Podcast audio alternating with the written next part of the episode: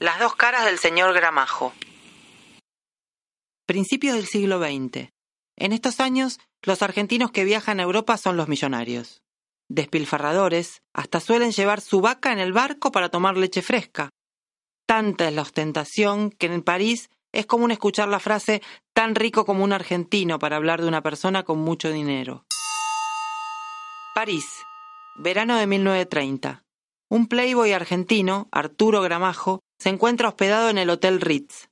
Sus hábitos son los de un dandy millonario. Se acuesta cuando sale el sol y se levanta al atardecer. Nada le preocupa, solo elegir a cuál club nocturno va a ir esa noche. ¿Será otra vez el Tabarís o el Moulin Rouge? Esta tarde se despierta más temprano que de costumbre. Después de una noche alocada, lógicamente tiene hambre. Necesita comer algo y es media tarde. Pide por el servicio de la habitación, pero le informan que las cocinas están cerradas. Eso no es posible. Algo tiene que hacer. Baja en bata a la cocina y da instrucciones a un empleado del hotel que cruza en el camino.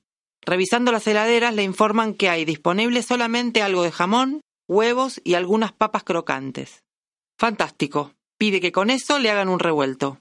El resultado improvisado resulta una delicia, tanto que a su vuelta a Buenos Aires se convierte en el plato preferido de sus amigos ricachones. El historiador Félix Luna, en su novela Soy Roca, cuenta otra historia, según la cual Artemio Gramajo, un ayudante de campo del general Julio Argentino Roca, inventó el revuelto en una expedición al desierto. Claro que esta historia no es más que un relato de fantasía.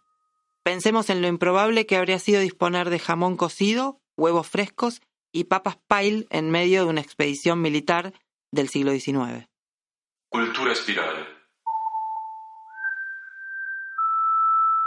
Cultiva tu oído.